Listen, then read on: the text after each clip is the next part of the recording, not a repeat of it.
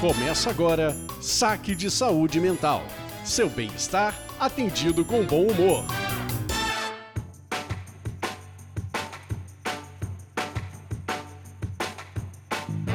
Olá, você está no Saque de Saúde Mental, podcast que esbanja empatia e simpatia. Eu sou a Lisandra Brandani. E eu sou a Bianca Dalmaso. E você está em mais um episódio do Saque de Saúde Mental, seu encontro quinzenal de muito bom humor, conteúdo sobre saúde mental. Lembrando que se você quiser participar do saque, você pode ir lá no Instagram seguir a gente no Saque Saúde Mental, saúde sem acento, e deixar seu comentário, seu pedido, sua reclamação, que a gente vai atender com muito bom humor. E hoje, né, a gente está naquela série que a gente começou já a fazer sobre psicopatologias. A gente já falou de TDAH, a gente já falou de ansiedade generalizada, e a gente vem aí se esbarrando na questão dos transtornos de personalidade, que muita gente chama de psicopatia, mas nossa convidada vai falar que talvez nos manuais de classificação tenha um outro nome, mas o pessoal conhece como psicopatia. E aí a gente tem aí uma convidada muito especial, a gente está se sentindo muito importante aqui no saque. Que é uma convidada famosa, é uma convidada de renome, é uma convidada que já foi a minha supervisora.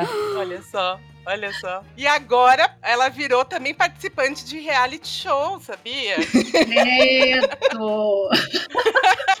Giovana Munhoz se apresente pra gente. Boa noite, meninas. Super prazer estar aqui com vocês. Eu é que me sinto super honrada. Fiquei muito alegre com o convite. Admiro de montão o trabalho de vocês. E tô nessa estrada aí há quase 30 anos. Salve a deusa do Botox, né? Feliz, alegre, contente, pesquisadora, analista de comportamento clínica, atualmente trabalhando aí com a divulgação de ciência do comportamento junto com a diretoria da Associação Brasileira de Ciências do Comportamento e pesquiso na área de psicologia forense, mais especificamente em clínica forense. Além disso, não sei se vocês querem saber alguma coisa pessoal, assim, não, né? Acho que era isso, era essa Ah, parte. mas eu acho legal você falar para o pessoal, nem todo mundo aqui é da área de psicologia ou do direito. O que, que seria psicologia forense? A psicologia forense é uma área de interface entre o direito e a psicologia, quando elas se encontram para discutir assuntos comuns sob as duas óticas, procurando então, num sentido mais amplo, imprimir uma certa humanidade ao direito, uma certa individualidade, a compreensão da subjetividade dos fenômenos psicológicos em todas as áreas onde a lei se faz presente. Parece trabalhoso.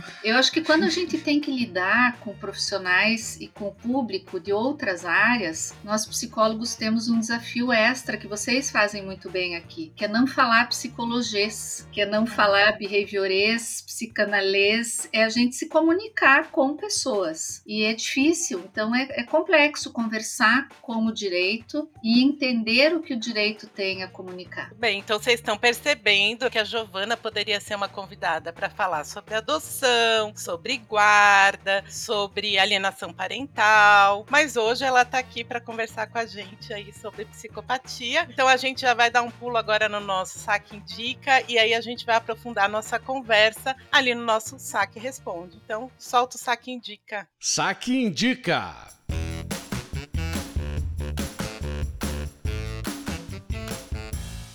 Liz roubou minha indicação.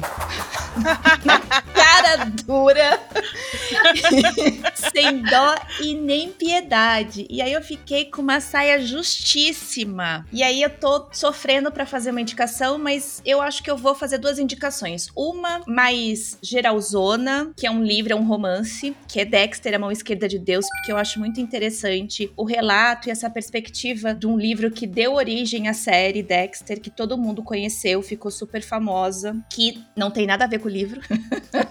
Eles começaram seguindo o livro e o Dexter do livro tem zero a ver com o Dexter do seriado, mas eu acho que vale a pena para quem viu o seriado ler o livro para de fato entrar em contato com o Dexter Morgan, o quanto ele é perverso, frio, calculista, metódico, zero empatia, zero sentimento de culpa, que no seriado pareceu um Dexter super fofinho, que se tivesse tido uma criação mais amorosa, se o pai policial tivesse sido mais empático, teria tido outro desfecho. Então eu acho que vale a pena a gente ler este livro. É para quem gosta de livro policial, de crime, vai surtar nesse livro. Ele é muito gostoso de ler nessa perspectiva. E quem curte esse viés de ler sobre psicopatas, eu acho que é interessante. Não quis dar ibope para nenhum psicopata famoso, que eu acho que não merece. E tem um documentário que eu acho muito interessante na época que eu dava aula de psicopatologia, eu usava, que é A Ira de um Anjo, que mostra uma menina com traços de psicopatia e o quanto a gente vai percebendo a ausência de empatia e sentimento de culpa na tratativa e no manejo. Então é uma menina que foi adotada, ela e o irmão dela, ela sofreu vários abusos na primeira infância. Quando ela foi para um tratamento, para uma intervenção, ela já tinha tentado matar os pais, ela já tinha tentado matar o irmão e ela tinha um histórico de violência para com animais e morte de animais. E eu acho interessante pra gente ver, né, o quanto vai tirando um pouco essa coisa meio Hannibal Lecter, essa coisa mais romantizada. Eu acho que, que vai dando um, uma, uma, cara de como é atender. Agora, não sabemos se Bianca roubou as indicações da Giovana, né? Duvido! Então vou deixar a Giovana falar primeiro, porque vai que eu tenha roubada dela, né? Eu preciso dizer que eu fiquei muito feliz quando a Bianca indicou o livro. São sete ou oito, né? Acaba no sétimo ou oitavo livro, a, a série do, de livros do Dexter, onde inclusive existem outras personagens mais complexas e que de fato tratam de uma pessoa com indicadores muito é, robustos de psicopatia, o que não acontece com a série. Então eu também gostava da série, achava bonitinha, mas me divertia, dava risada e não é possível fazer isso com os livros, como a Bianca falou. Os livros têm uma, uma outra profundidade. Achei muito legal ela dar essa indicação. Eu achei, gente, que era para indicar um monte de coisa. Eu não entendia, tonta, não sabia que era pra escolher um, né? Mas Aí, você é convidada, você pode indicar o quanto você quiser. Ai, que bom. Porque, assim, eu pensei, eu fiquei tentando elencar os meus meus top, assim, e eu tenho um pouco de dificuldade, mas por causa do Brad Pitt, eu tendo a escolher o Seven, os Sete Crimes Capitais. Ai, Giovana, você nem sabe o que você tá dizendo aí. Ai, Brad, né? Não! Não, é porque a gente.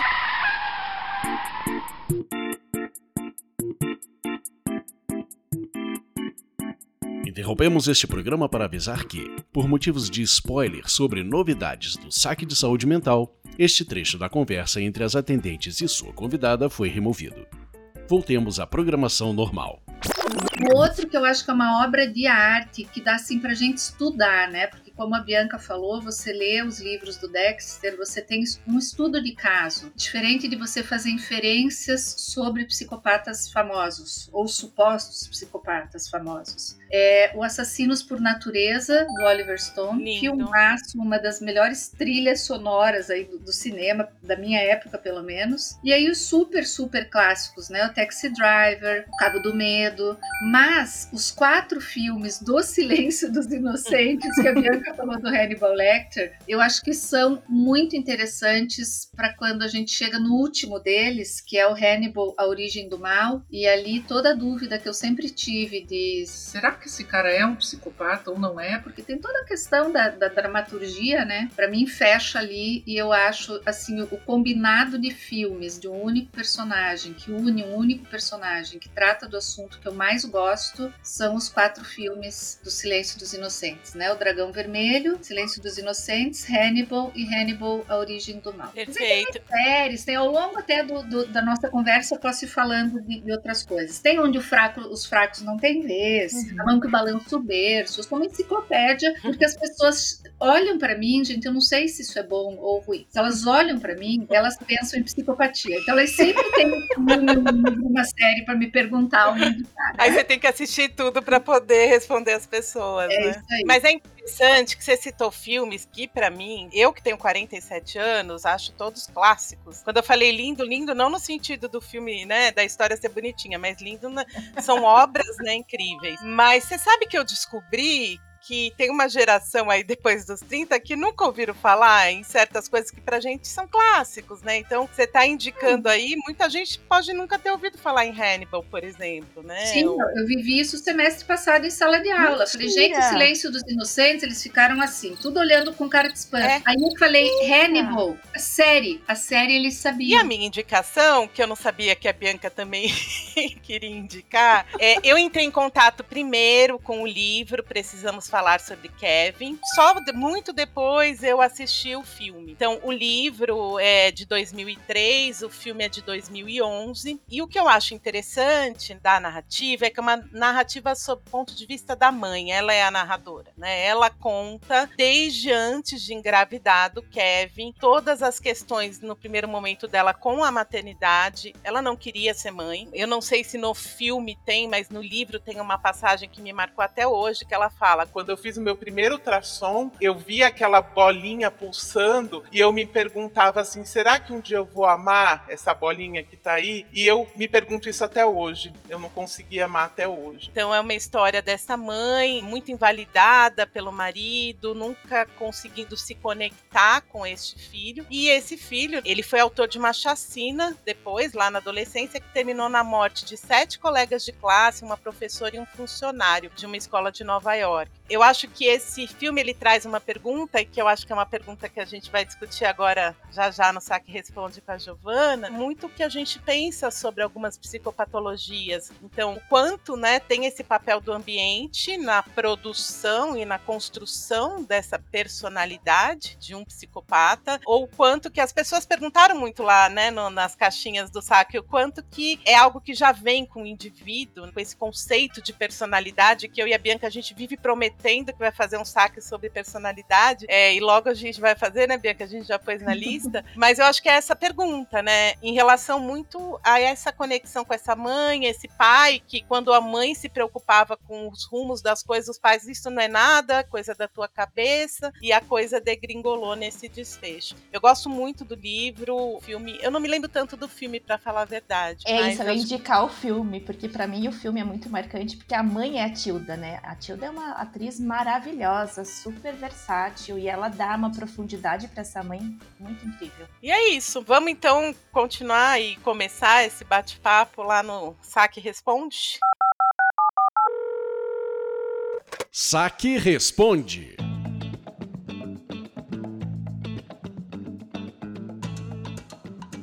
Antes da gente começar o Saque Responde, tem recadinho do coração. Então, o recadinho do coração é: Diz pra professora Giovana que eu mando um beijo e que eu adoro ela. Ah, adoro vocês também. Esse adoro vocês também foi só pra não pegar mal.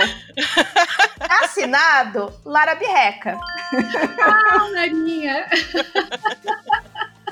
que foi nossa convidada no episódio de luto, que é um episódio lindo, aliás. É, ela é uma Mas senti que esse adoro vocês também foi só pra não ficar feio. É nada, eu acredito, eu acredito. Eu acredito também. Bom, então vamos lá. Eu acho que tem um monte de pergunta. É, eu acho que a gente não precisa pôr todas de uma vez hoje, né, Bianca? A gente vai Uhum. podendo pôr durante as discussões. Mas eu acho que para a gente começar essa conversa, eu acho que é importante, já que a gente nunca falou, existe aí uma subcategoria, eu poderia dizer, né, dentro dos manuais diagnósticos, são os transtornos de personalidade. E aí, primeiro assim, o que, que são transtornos de personalidade? Porque o que a gente vai falar hoje entra como um, vamos dizer, um tipo, né, de transtorno de personalidade. Eu diria um correlato, não um tipo. Certo, ótimo. Pode corrigir, professora.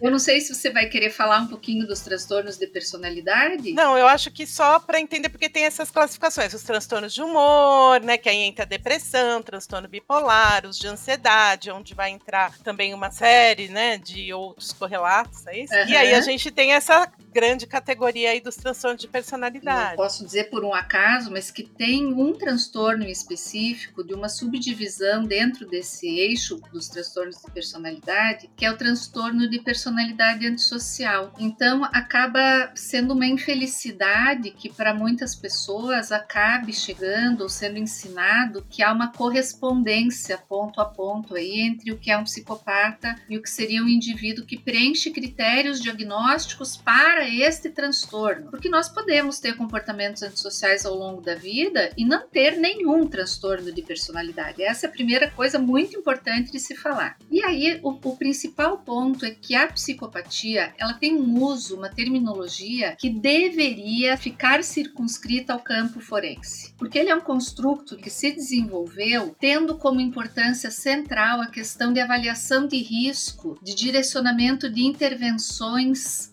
penais, ou seja, viabilizar penas diferenciadas, trabalhar com questões de reincidência aumentada por parte dos indivíduos que apresentam esse padrão e jamais com o intuito de trabalhar com este conceito enquanto um transtorno mental, enquanto um transtorno psiquiátrico. Se nós juntarmos características de vários transtornos do dito eixo dos transtornos de personalidade, eles não contemplam integralmente o construto psicopatia criado e utilizado para pesquisas e para decisões forenses. São campos diferentes mas em função de termos manuais diagnósticos que utilizam terminologias semelhantes e de termos popularizado o termo psicopatia, muitas vezes como adjetivo, para falar de um transtorno mental grave, como eu já ouvi delegados, juízes e até psicólogos chamando um, um criminoso psicótico, aquele que perde contato com a realidade, que é muito violento,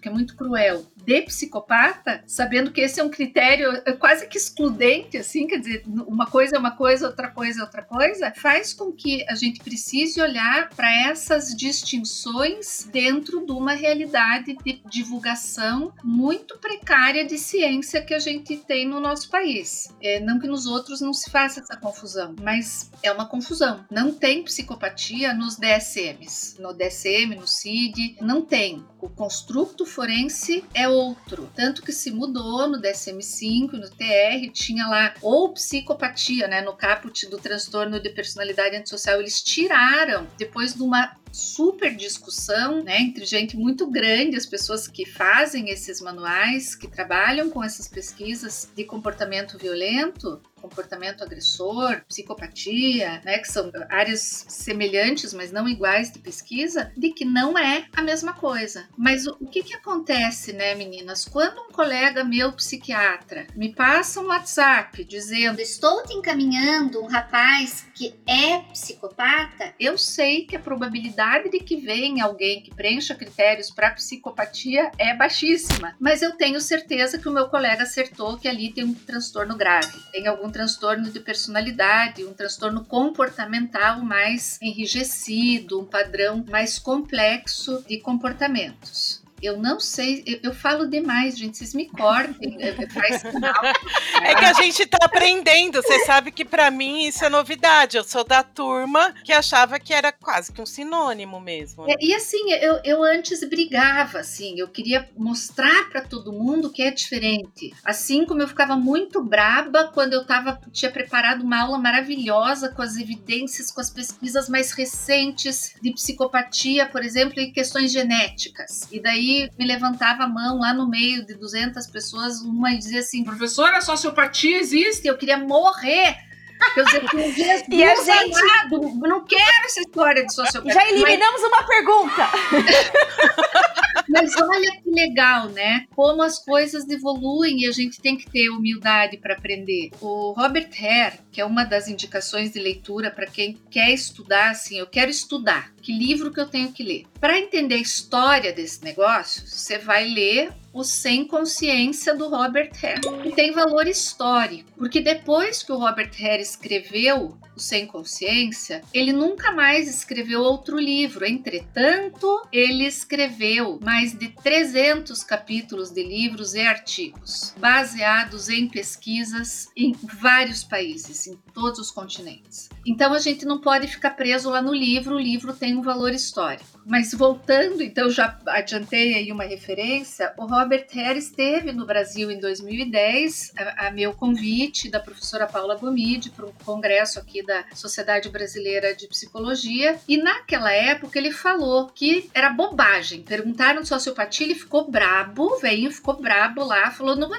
não, é, não é, isso aí é termo vulgar, não se usa e tal. E eu posso disponibilizar para vocês um, um artigo dele de 2017 no qual ele volta atrás. Ele Ah. volta atrás. Mas o que que ele mostra? Ele faz uma análise super sofisticada, que é uma análise de perfil latente, com estatísticas assim super é, avançadas, e ele consegue estratificar criminosos é, de acordo com padrões comportamentais destes homens, de uma amostra bastante significativa, e ele vai então entender que existem diferentes tipos de psicopatas e existe um subtipo de criminoso que não é psicopata, não preenche critérios de psicopatia o suficiente, mas se assemelham em alguns pontos. Seria uma subclasse de criminoso que ele chama, não subclasse no sentido pejorativo, que ele chama de sociopata. Ele quase que diz no artigo assim: Olha, eu dei o braço a torcer pra vocês pararem de me encher o saco, eu dei o nome aqui, ó. Não é psicopata, mas tem algumas características em comum. Uma das coisas que ele mostra lá com o sociopata, que ele classificou, tá? Que ele avaliou, é que a pessoa pode demonstrar culpa e remorso quando preenche este critério. E quando tá nos critérios superiores, lá dos tipos de psicopata, não tem esse trem. Essa foi outra pergunta que surgiu, né? Se um psicopata poderia sentir remorso eventualmente. Em algum momento. É uma das características, gente, centrais e que se a gente for buscar material, pegar aí os grandes peritos brasileiros, né, Antônio Serafim, por exemplo, que teve contato pessoal com psicopatas,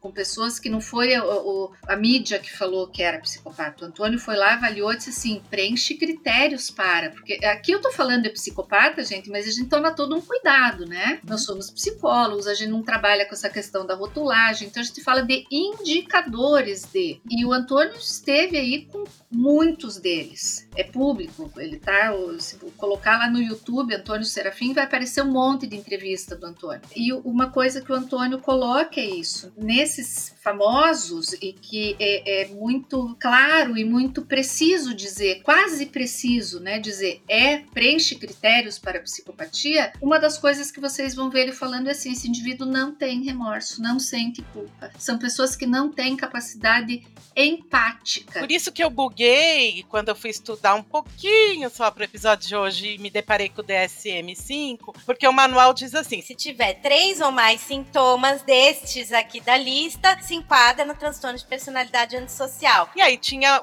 por exemplo, três sintomas e mais um que era sentir remorso. Eu Falei, ah, então se a pessoa tiver esses três, mas não tiver o remorso, ele ainda se enquadra. Mas é que Isso. agora, quando você me falou que são duas coisas diferentes, agora eu Isso. entendi. Essa que é a simetria da coisa. Eu, eu nunca tinha olhado numericamente, e quando eu tive contato pessoal com o Harry, ele mostra a desproporção, a assimetria que existe entre transtorno de personalidade antissocial e psicopatia. Ele mostra numericamente. Você tem 20 itens na escala ouro que avalia a psicopatia para ter esta avaliação. Ela não é uma escala com ponto de corte, não é nota, é para avaliar a extensão na qual esse fenômeno está presente. Então você avalia 20 itens.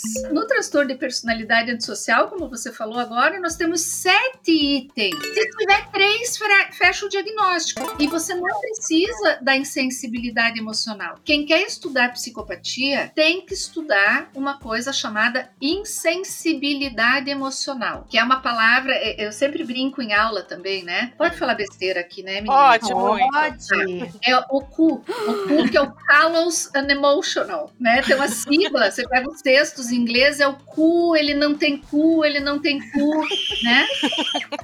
Se eu tinha, se eu tinha alguma, como é que eu disse? Se eu tinha alguma respeitabilidade, acabou nesse momento. tá? Mas vai Aí você ter veio pro saque, você vai É. perder algum. Alguma coisa se perde nesse saque. Não, e o pior, né, que agora eu tô pensando, eu falei um negócio que vocês podem fazer uma montagem e aparecer por algum dia por aí eu falando cu, cu, cu. Agora eu imitei, inclusive. Então, eu Bom, eu falando- já vou preparar aqui um termo de. Como que é? De imagem? De você autorizando a imagem, divulgação por de imagem, senão você processa o saque. Mas é que sempre surge, né? E é um jeito da gente não esquecer, que é um conceito fundamental, a insensibilidade A emocional. Insensibilidade. É, quando você estava falando de sociopatia versus psicopatia, pra você ver como eu nunca estudei muito esse assunto, né? O que, que eu ouvia falar? Que o psicopata é aquele cruel, parará, mas que é violento, que mata, que comete crimes. E o sociopata seria aquele do colarinho branco. Então é o cara que puxa teu tapete no trabalho, é aquele que faz maldade para você se prejudicar, sei lá, perante alguém, mas que não tem um, uma violência, vamos dizer. Isso. E aí, é, não são dados meus. Eu gosto muito de falar assim, porque não é soberba. As pessoas Ah, essa mulher tá indo aí falando. Não, tudo que eu tô falando, alguém pesquisou, alguém disse. E os grupos com os quais o Hare trabalha, então posso citar outros, né? O Neumann, o Patrick, que são os caras que hoje estão à frente aí, a Eva Kimones, que é uma mulher que estuda psicopatia, que é super respeitada. Eles mostram que os dados que eles apresentam vão apontar que a maioria dos psicopatas não são esses cruéis violentos que a gente vê na mídia. E os corporativos, que são os do colarinho branco, que estão descritos num livro do Babiak Correr, que se chama Snakes in Suits, se chamam, a terminologia técnica é psicopata corporativo. Tem um grupo grande aqui no Brasil que estuda esse- essa coisa aí. A diferença não é essa. Não- então vocês vai achar ah, sociopata. Se você for pesquisar estudiosos, eles vão estar usando essa estratificação para compreensão da complexidade do padrão, mas a gente acaba usando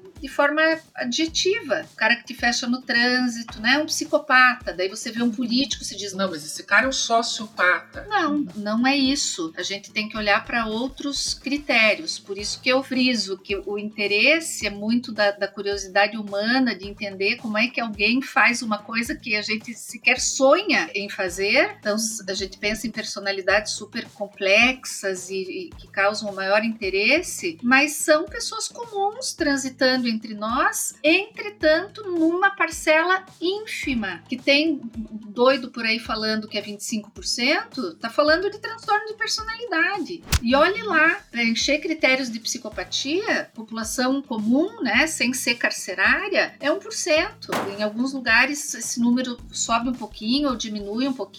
Não é um padrão com o qual nós vamos nos deparar com a frequência que algumas pessoas acham que seria muito interessante. É, Eu já me deparei, não recomendo. Obrigada. Sim, serviu, ótimo, para minha experiência, mas olhando muito friamente hoje, não é lisonja nenhuma. É assim, aprendi, que bom. Preferia ter aprendido lendo, escutando outra pessoa falar, porque é incomum. Porque o que eu percebo, foi o que eu falei pra Bianca, né, quando a gente falou do teu nome, a Bianca, "Ai, vamos convidar a Gi, a gente tava falando até dos temas que chamam a atenção das pessoas. E eu não sei, você dá aula pro curso de psicologia, né? Também. Quando você chega numa sala de primeiro ano de psicologia, você fala, por que, que você veio fazer psicologia? Todo mundo, Ai, porque eu quero ser psicólogo forense, é porque eu quero trabalhar com psicopata. é, tem uma mística, uma coisa em torno disso muito grande. O pessoal tem uma aproximação, assim, uma vontade de saber, uma coisa muito grande, né? Eu tenho uma pesquisa com alunos, uma pesquisa grande, está tentando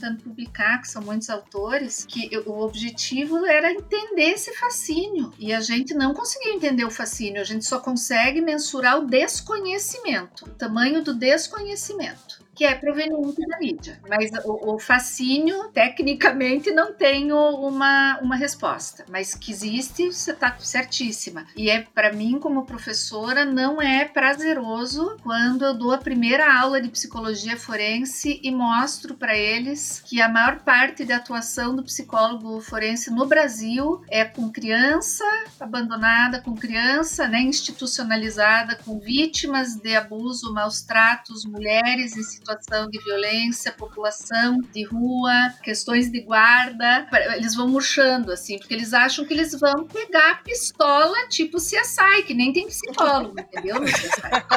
Eu lembro que na graduação eles achavam que eles iam atender o Hannibal, né? Eles vão se deparar com o Hannibal na vida e eles vão ser a Clarice do Silêncio dos Inocentes.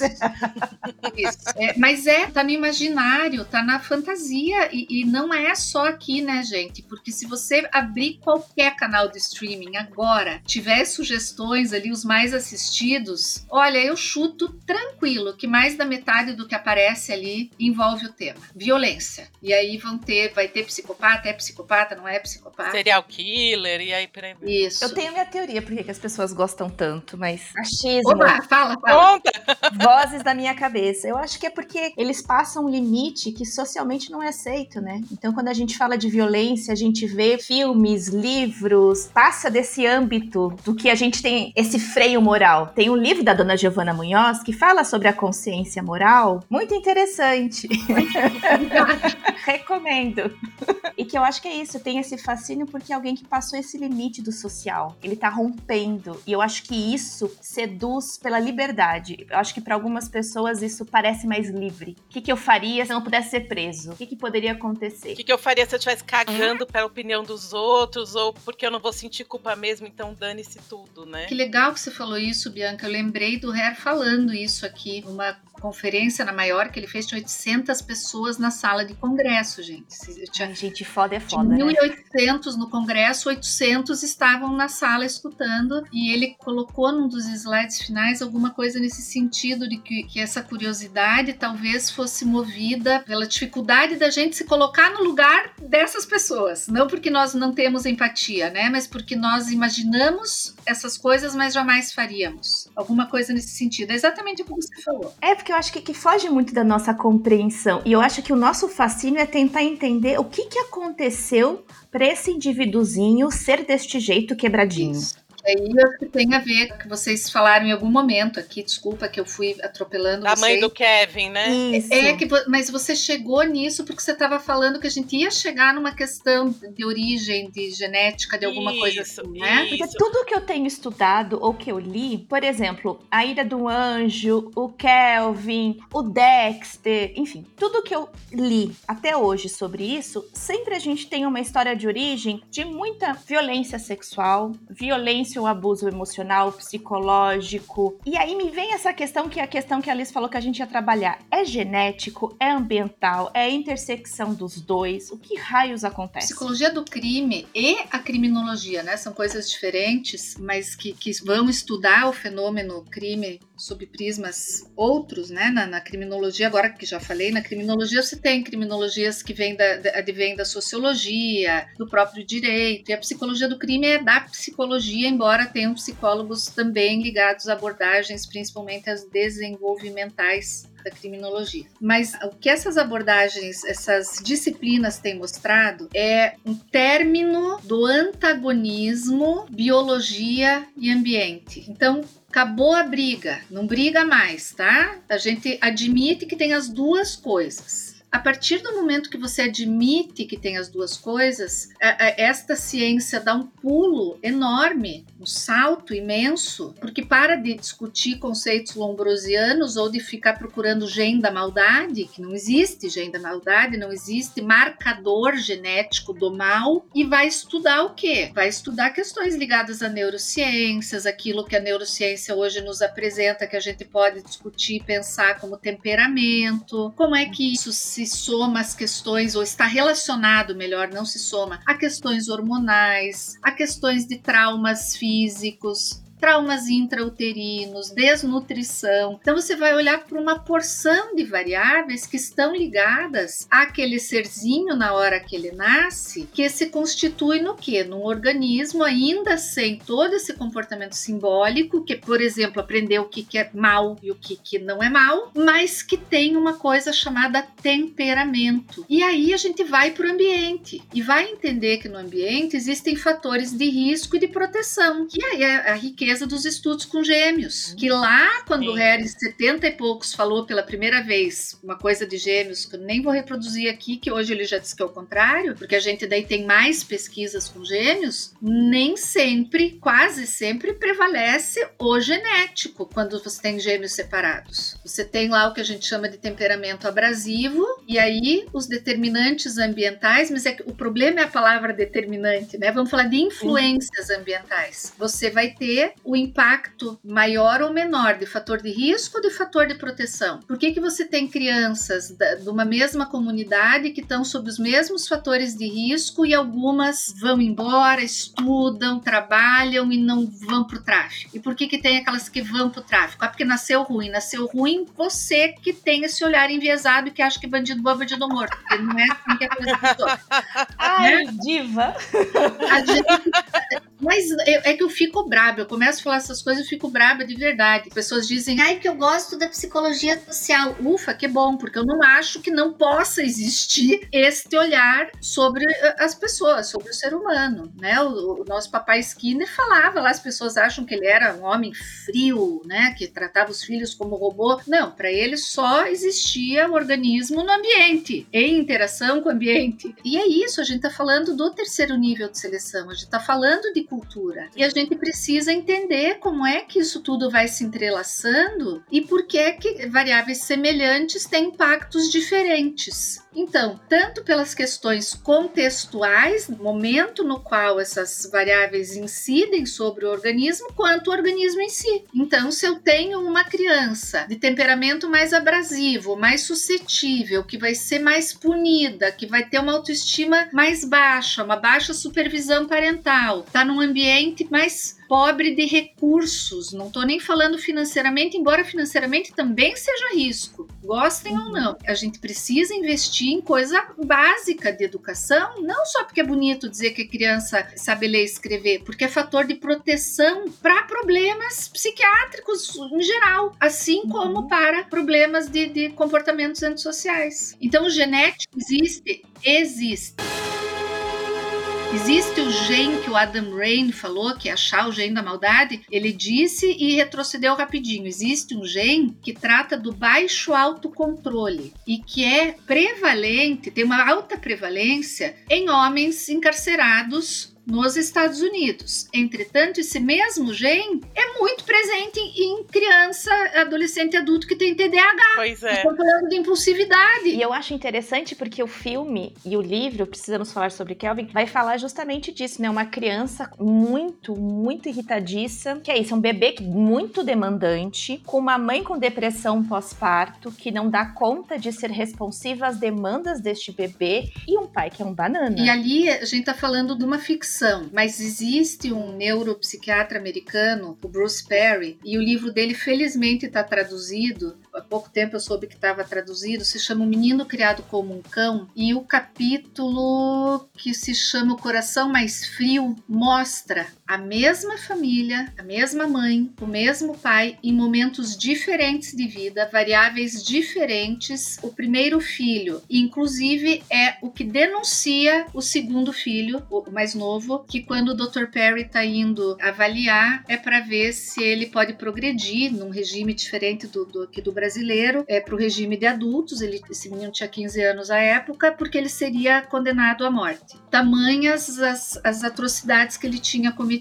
Embora muito triste o livro todo, o que esse cara vai mostrando, esse neuropsiquiatra vai mostrando, é como o ambiente modifica por meio dos traumas. O foco dele é trauma, né? Traumas que não necessariamente são traumas assim de alta magnitude eh, física, né? Abuso sexual, espancamento, mas nesse caso, por exemplo, negligência extrema modifica o funcionamento, ou seja, as, as áreas do cérebro que a gente tem que se ativam frente a situações emocionais, nesses indivíduos não ativam da mesma forma. E aí o que o Perry mostra é que em alguns casos, com a criança bem cedo, se trabalha de uma forma que essa criança pode ser sensibilizada, pode preencher algumas lacunas de aprendizagem formal e emocional. Mas a questão é, a discussão genético-ambiental não tem mais em termos de é um ou é outro, são os dois. O que está em aberto é assim, o peso de cada coisa, como interagir com elas, como prevenir quando possível e como intervir quando já tem indicadores de problema. E aí eu queria, aproveitando esse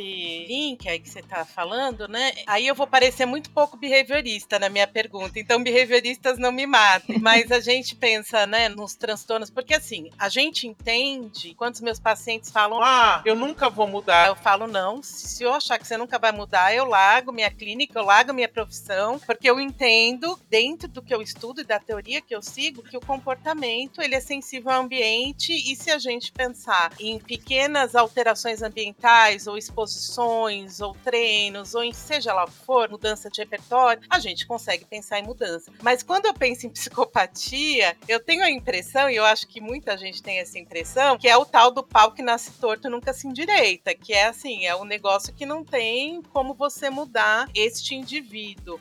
Aí eu queria que você falasse um pouco sobre isso, assim, mito, realidade. Então, primeiro vamos assim, vamos para a literatura e dos grandes pesquisadores que têm verba internacionalmente, trabalham e vão então contra o que se dizia há alguns anos, nem décadas, gente, necessariamente atrás, de que não tinha tratamento para psicopata. Então eles têm é, discutido assim. A gente não pode dizer que não tem, mas o que se apresentou em termos de pesquisa até hoje é muito falho não preenche critérios para dizer funciona, não funciona, não tem controle necessário, não tem descrição necessária, não tem amostras com características necessárias para se dizer funciona, não funciona. O grande movimento é assim: vamos investir em pesquisa séria neste meio, porque tem coisas promissoras. O que, que esses autores falam, né? Terapias voltadas para o insight, que é o que a gente chama de que não são as terapias comportamentais como a gente trabalha aqui no Brasil Brasil. Embora a gente saiba que levam insight sim, tá? Psicanalistas, é verdade. Então, esses pesquisadores internacionais mostram que essas não funcionam.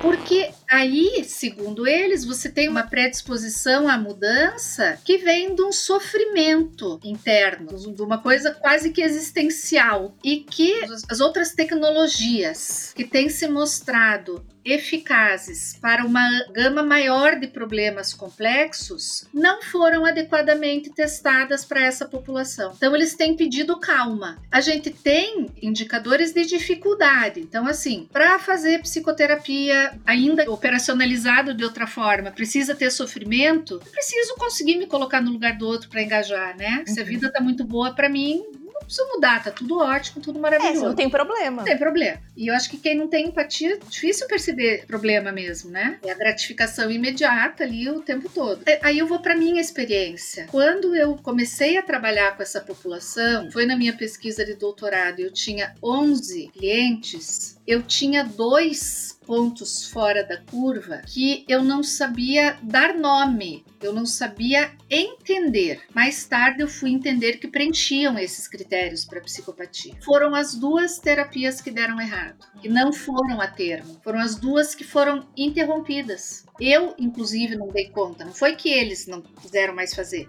porque eles estavam me enganando. Para eles estava ótimo estar tá ali rindo da minha cara, mas não foi para frente. Eu, eu queria trabalhar, e eles diziam que não iam, que não estavam afim, não queriam falar daquilo, não queriam falar nada. Eles queriam sair passear. E eu tinha um outro caso que eu acho que é até hoje na minha vida, situação mais complexa, grave de história de vida, de manifestação de comportamentos de crueldade, de falta de empatia. E é pai de família. Aí, Giovana, você fez mágica. Não fiz mágica. Esse cara recebeu um pouquinho daquilo que ele nunca imaginou receber na vida. Ele precisava de um espaço, explicação para o que tinha acontecido com ele. Não tem mágica nenhuma. Difícil pra caramba. Fugiu, recaiu, abandonou, voltou, muito difícil, processo extremamente complexo. E tenho um caso que para mim é emblemático, que eu supervisionei. Eu via o menino, porque era em sala, sala de espelho, conversava com o menino no corredor. Era um menino que com 12 anos tinha lá na sua ficha corrida o, o vandalismo, tinha pequenos furtos, tinha bullying, tinha é, lesão corporal contra crianças menores e maiores. E o creme de la creme, porque gente, eu trabalho com o que vocês quiserem, mas não me mostre filme e fale de bicho sendo maltratado. Ai, putz, e esse é. guri botou fogo numa égua. Ai. Porque, segundo ele, a égua tinha dado um coice na cadelinha dele, que estava prenha. Algumas semanas depois, descobriu-se que cadelinha nem estava prenha, assim como nunca existiu cadelinha. Ele botou fogo na égua porque ele. Botou fogo na égua. Botou fogo na égua. E este menino foi um menino com intervenção de uma graduanda, muito dedicada, diga-se de passagem. Fez excelente mudanças excelentes mudanças. O, o, o equipamento do município de onde ele vinha, serviço social, enfermagem, psiquiatria, psicologia, todo mundo dizia assim. Estamos gastando gasolina da Kombi para levar para Curitiba. É, assim, era caso perdido, mas caiu na mão de uma promotora da infância que disse não tem caso perdido, não tem, para mim não tem. Onde que tem que mandar eu vou mandar. Mas aí você tá falando de uma intervenção precoce, talvez, Isso. né? E eu tenho visto isso com pais cada vez mais cedo.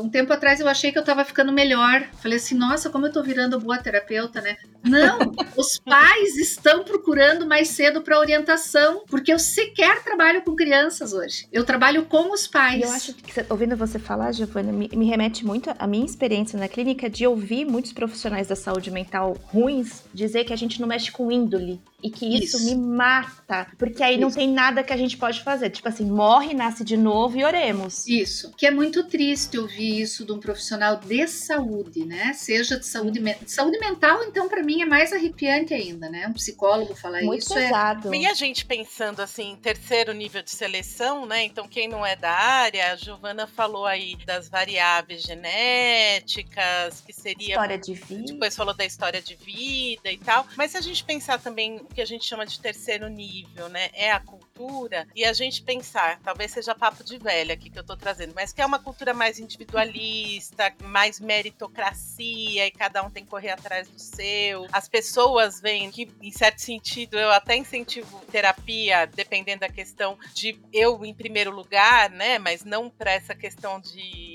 competitividade ou de fazer o mal pro outro, mas tem muito isso, eu, eu em primeiro lugar e dane-se todo mundo. É uma cultura que talvez se produza mais psicopatas? Eu acho que não. Pelo, eu estou pensando aqui na- na- em algumas teorias explicativas, em algumas questões né, de causa, que a gente daí não, não usa o termo causa, mas da onde vem Etiologia? Etiologia, obrigada. É, e existem, para vocês, acho que é importante saber, existem algumas teorias da psicologia evolutiva sobre psicopatia, como um padrão de sobrevivência extremo. Desde o, da insensibilização aos maus tratos para sobreviver, ou a miséria, ou sei lá, daí é a insensibilização, ao processo de insensibilizar-se, ou seja, de não ter empatia, mas que também não se explica por si só, porque a gente sabe de outras pessoas que não têm a empatia completamente estabelecida e que não saem por aí matando ninguém, né? Mas essas teorias elas não explicam o social como sendo uma causa etiológica fundamental. Ah,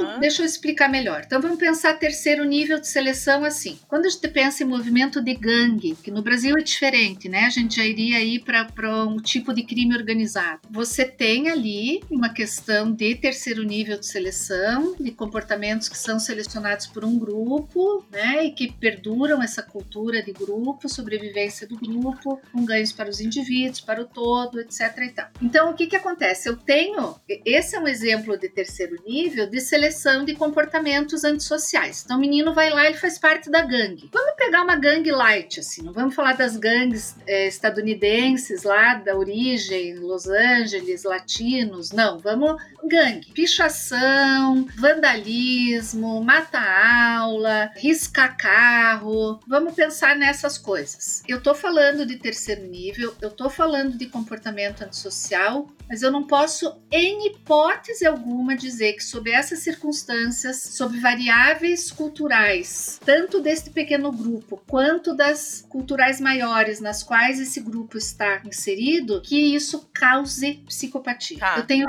outras coisas que, neste nível, são potencializadas, eu diria. Eu não sei se é a melhor forma de falar, mas o terceiro nível não seleciona, ou nunca vi nenhum caso até hoje, eu não sei em filme, mas nesses filmes assim de distopia, né? Não é determinante, né, não é determinante para ausência de empatia. Ele pode até ser determinante para práticas cruéis de sobrevivência, mas você pode ter um comportamento cruel e ainda assim empático. Eu nunca li Sim. nada que mostrasse que a cultura selecionar esse comportamento de insensibilidade de psicopata, tá? Entendi, eu entendi. É que nem o pai de família pacato, boa gente, amigo de todo mundo do bairro, que vai pro, pro jogo de futebol e entra em briga de torcida e que parece que é outra pessoa quando tá inserido no, no grupo, Isso, né? mas ele tem empatia. Exato, eu entendi. Ele só não tem empatia com o cara do outro time,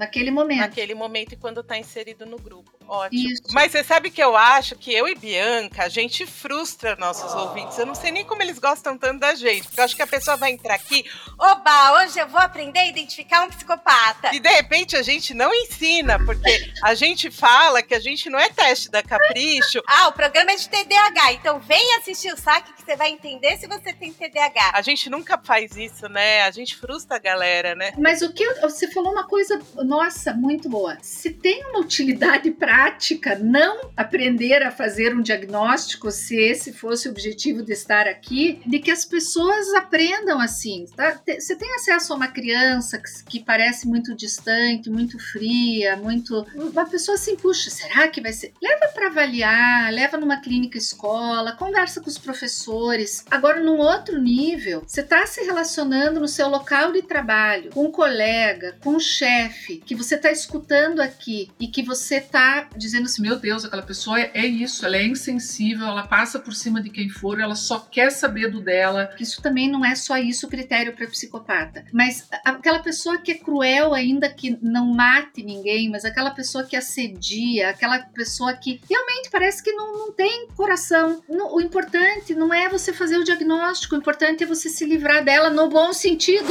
É como você não estar subjugada, não ser subjugada por essa pessoa. É para isso que serve no dia a dia você identificar uma pessoa que tem esse tipo de comportamento. Você não quer Perfeito. estar no mesmo, no mesmo barzinho que ela. Sai fora. A última pergunta é: como eu posso identificar se o boy ou o namorado né, é um psicopata? De forma bastante prática, em primeiro lugar, já que citamos a Deia Freitas, vamos voltar para ela. A, a Deia diz, né? Como é que pode hoje uma mulher sair com um cara que conheceu online ou que esbarrou na rua e não botar no Google? Hoje tem Jus Brasil, vai lá, vê se o cara tem um, um processo, vai atrás de quem é esse indivíduo. Mas tá aí, gente, o problema, apesar de, da gente brincar aqui, tentar brincar, porque é um tema tão pesado, 20% dos agressores íntimos, e aqui nós temos que falar que agressor íntimo não é aquele que bate. Às vezes bater é o último passo, às vezes nem o bater já é no dia que mata. Então é o cara que excessivamente ciumento, vai privando de amizades, começa a desqualificar, começa a humilhar. Dentre esses indivíduos, 20%, de acordo com estudos internacionais, têm indicadores para psicopatia. Ou seja, são indivíduos que dificilmente vão mudar, ou que a gente não sabe ainda como ajudar a mudar. São indivíduos que podem ser extremamente violentos e, portanto, aqui daí a minha opinião, que eu diria para uma aluna que viesse me confidenciar, eh, me contasse algumas coisas que eu fizesse esses links. Não paga para ver. Tá aí o, o tanto de mulher que é morta por dia. Não paga para ver. É importante que a gente entenda a questão do padrão. Aquela coisa de que é um pai. Tem um filme com Robert Redford, eu acho. Algum, algum desses mais galãs mais antigos, assim, que ele é um excelente pai de família, mas ele é um psicopata e no final ele descobre que a filha também é, eles saem juntos matar. Isso não, isso é filme. A pessoa dá dicas do padrão. Então você tá namorando com um cara, você já acha que ele é meio sensível. Não é agressivo com você, mas ele passa os outros para trás. Ele acha bacana ver filme de gente depenando passarinho vivo. Sabe, assim, coisas que você entende que não são bons indicadores. É difícil compartimentalizar essas coisas. Corre que é cilada, né? Eu falo do teste do restaurante, né? Também. Você saiu com o cara, você viu que ele maltratou o garçom, humilhou, quis testar, né? Mostrar que tem poder, arrogante, já corre. Não tô nem falando de psicopatia. É, a não ser que você seja essa pessoa também, porque eh, eu acho que nem vai dar tempo, né? Eu, o tempo todo eu falei de homem, porque é a prevalência maior é de homens que fecham critérios para este padrão. Mas tem mulheres também. E aí a, a ocorrência dessa agressividade mais explícita que a gente espera que o psicopata vá, vá ter nas mulheres é menor ainda. Tem mil perguntas aqui, né, Giovana? E, de novo, desculpa aos nossos ouvintes, mas a gente tem muito mais objetivo de gerar reflexões e entender o quanto que a gente vai criando concepções errôneas, inclusive eu, como a gente viu hoje aqui no episódio. Então, assim, teria muito mais coisas para falar, mas a gente vai finalizar por hoje esse saque responde. Eu não sei se você quer acrescentar alguma coisa, Gi, falar alguma coisa pessoal. Tem tanta coisa, mas eu fico à disposição depois, se vocês quiserem disponibilizar o, a minha arroba para o pessoal mandar inbox, perguntar, eu fico à disposição. Eu sei que é um tema que fomenta aí muita coisa mesmo. E geralmente você dá cursos também, né? Sobre o tema. Pessoal eu tenho dado menos sobre psicopatia e tenho buscado falar mais da insensibilidade emocional, porque me parece que é um caminho muito importante para prevenção, para intervenção precoce, inclusive para que as pessoas aprendam a se proteger identificando, porque é uma característica muito complicada mesmo. Então é isso. Então vamos lá para o nosso papo de botequim. Papo de botequim.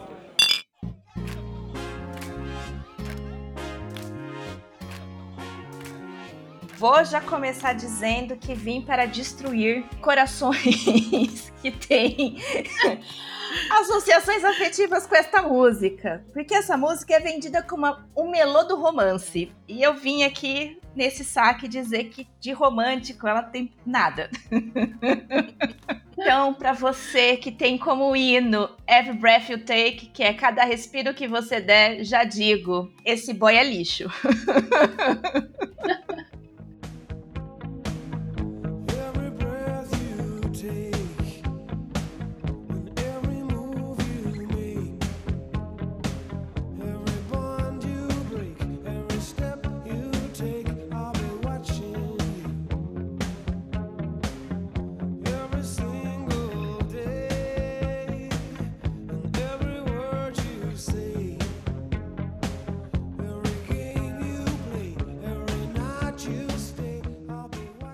Gente, eu devo dizer que eu sou da época que a Bianca não deve ser e a Gi talvez. Ai, obrigada!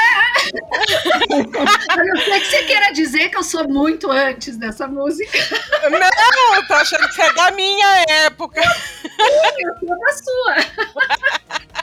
que a gente fazia bailinho com baile, com, ba, com baile da vassoura. Oh, gente... É da minha época Dança, isso. Que vassoura, minha filha? Eu dançava lenta. E este era um tema, né, romântico, onde a gente ficava querendo ser tirada. Nossa, que coisa machista, né? Esperando ser tirada pelos crushes, né? Eu tirava, essa... gente. Eu tirava, aprendi a levar fora cedíssimo.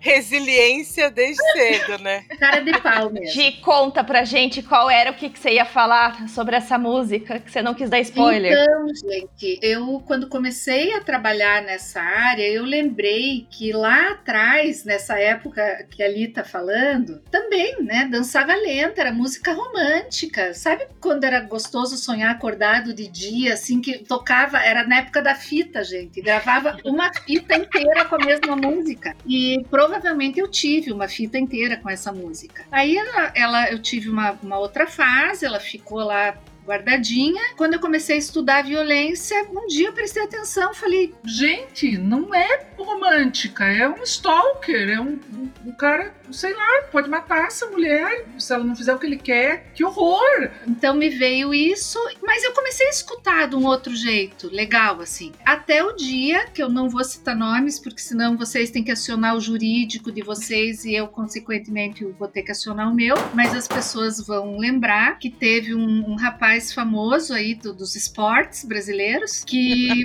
a, a moça fez um vídeo no quarto com ele, com o telefone escondido, ele forçando a moça né, dizendo que ela tinha que transar com ele, daí ela sai, daí o telefone voa, e a música de fundo era essa música. Ai, gente, que horror! Era, voltem lá, procurem, procurem na internet, se bobear e der Google o nome da música, atleta brasileiro acusado, vai aparecer.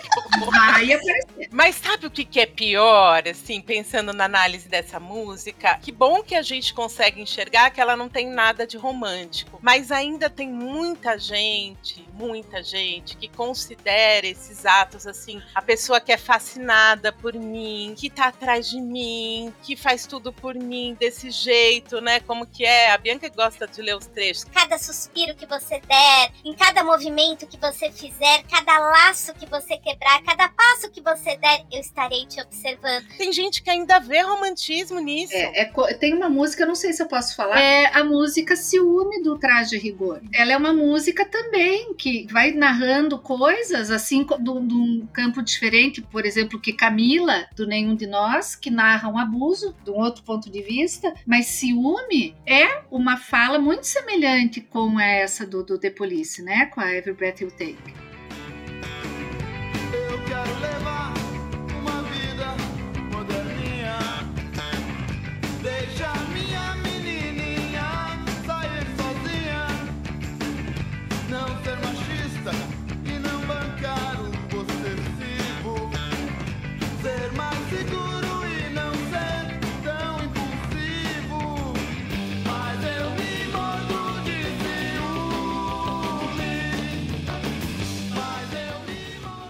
Tem um relato, inclusive, né, da Bruna Marquezine, que tem, né, alguma relação com algum dos personagens falados aqui em algum momento, né?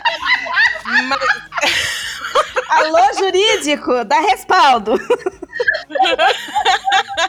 Não, a gente não citou o nome de ninguém, imagina, né? A gente não falou em que momento do episódio a gente falou dessa pessoa. É, é, falamos de Mas- muito. Falamos de muitas, mas ela tem um relato que quando ela começou a namorar, se eu não me engano, o Enzo Celulari, né, o filho da Cláudia Raia e do Edson Celulari, que ela falava, Ah, eu acho que eu não o amo, porque ele é tão de boa, ele é tão tranquilo, ele não tem ciúme, ele não, não tem nada de abusivo. Ah, então acho que isso não é amor. e ela teve que fazer muita terapia pra entender. A gente se adapta a muita coisa. E o nosso problema é que a nossa cultura vende o boy lixo ou a mina lixo, escolhe um gênero e põe lixo depois. Como se isso fosse amor, isso fosse romance, que a gente normaliza coisas que não deveriam ser normalizadas. A gente deveria olhar pra isso com assim, do tipo, Como assim você não vive sem mim? Como assim, cada coisa que eu fizer, você vai estar ali todo santo dia me fiscalizando, querendo saber onde eu fui, com quem eu fui, que horas eu voltei e deixei de voltar. Se eu tirei selfie no banheiro, não tirei, que roupa eu pus, que roupa eu não pus, com quem eu conversei, com quanto tempo eu conversei. a gente tem que parar de normalizar esse tipo de coisa. Isso não é normal. E, e não é dizer agora que as pessoas dizem, Aí agora surgiu o bullying, agora o homem virou agressor. Não, isso sempre foi agressão. Sempre foi agressão, mas não se falava disso, se normalizava isso e a gente não tem nem ideia do número de mulheres que eram mortas. A gente não sabe o número de mulheres que eram internadas em hospitais psiquiátricos como malucas porque o homem não queria mais saber dela, queria outra mulher. né? Então isso sempre existiu. A gente precisa falar. Eu acho que o espaço de vocês é isso, é a gente poder falar e, e nem responder tudo, mas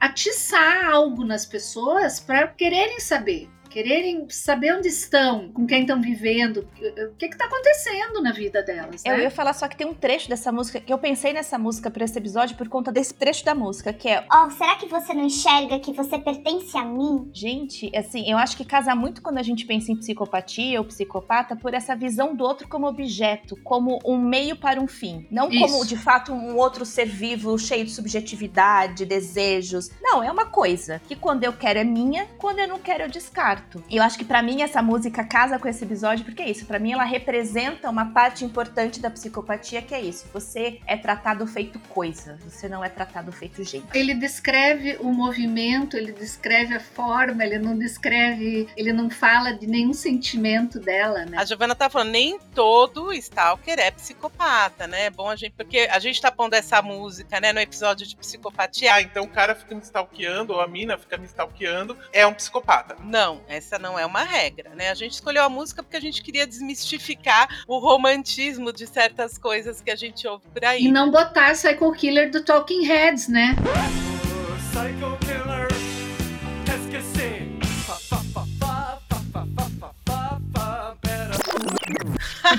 que é maravilhosa! Adoro, eu adoro. Ô, dragões, vocês colocaram, eu achei fofo. Mas não precisa colocar só essa. Tem outras. Eu achei fantástica a escolha de vocês. Eu achei interessante também essa coisa da contradição, né? Por que, que a gente também tende a ver essa música com romantismo? Porque em algum momento da música tem versos que são claramente ameaças. Ó, eu tô observando e se você. Assim, a ameaça que tá por trás é. E se você der uma tropeçada lá no futuro, eu vou saber porque eu tô meio que anotando cada passo seu. Mas ao mesmo tempo vem. Sem você eu tô sem rumo, eu sonho à noite, eu só consigo te ver. Então, essa contradição, porque nem sempre a pessoa é só boa ou só má. E é essa. Tem a parte gostosinha que se confunde ali, que você fala, não. Não. Mas talvez a pessoa seja bacana, ela me ama. Não, ela tem essas coisinhas que são chatas. Sempre tem essa contradição, né? Isso me lembra episódio do How I Met Your Mother, não sei que temporada, que número, que eles falam do Crazy Eyes. que você pode olhar para uma pessoa com fundo de cor de rosa, e é isso, você pode cantar essa música, assim, sorrindo, leve, pensando que o Sting tá cantando para você, isso representa muita coisa. É muito tesão acumulado. Mas você pode olhar para isso com um fundo meio trevoso e com um tom de voz meio platão, assim, meio batidão, que é Cada movimento que você fizer, cada promessa que você quebrar, eu vou saber. que eu acho que o episódio do Crazy Eyes falava isso. Tipo, a minha é super fofa, você olha, ela tá lá. Agora imagina uma tarde chuvosa, ela com a roupa toda cagada. Você vai ficar com o cu na mão. É isso mesmo.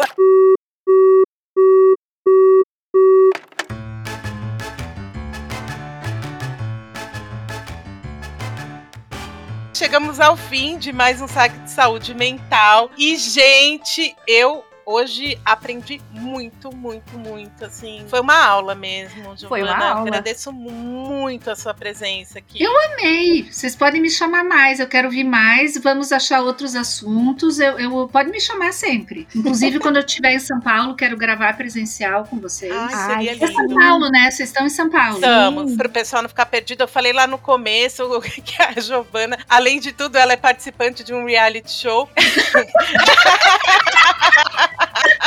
É uma coisa muito legal, é pro pessoal da área psi mesmo, não é acessível a qualquer pessoa, por isso que a gente não falou, deu tanta ênfase. Mas existe uma série numa plataforma chamada Dia de Lab, que é incrível, que eles fazem, como que eu vou falar, Giovana? Uma É encenação de sessão? Não é uma encenação, é difícil definir, porque assim, o ator tá ali desempenhando um cliente, mas eu estou ali como eu estaria no meu consultório, sem saber o que o cara vai falar ali naquele dia. É isso. Você vai atender um ator que tem um roteiro. Ele tem um roteiro flexível, porque ele também não sabe a partir daquilo que ele falar o que eu vou falar. Mas ele tem caminhos a seguir. E eu tenho o caminho Giovana terapeuta. Eu não tô encenando uma terapeuta, sou eu Nossa, terapeuta. que incrível. E a gente quer marcar um episódio, quem sabe, falando com este ator como é atuar sendo um paciente de psicoterapia. Muito obrigada mais uma vez, um milhão de vezes. Eu adorei. É isso, Giovana aparece a aula, gente. Não tem como não ouvir essa mulher e não aprender coisas e, e querer apren- estudar sobre isso e falar, nossa, psicologia forense, quero. Ai, que querida. Nossa, ficou super feliz. Vou dormir alegre. E a gente também. Bom, Bianca, finaliza aí do seu jeitinho de sempre. Então, queridos, a gente se vê daqui 15 dias. Lembrando que se você gostou, faz barulho, compartilha com os amigos, com o parente, com a vizinha, com todo mundo. Odiou com força do ódio? Compartilha com os inimigos, compartilha com quem você não gosta. Passa pra frente. Então é isso aí. Tchau, tchau. Beijo. Beijo, obrigada.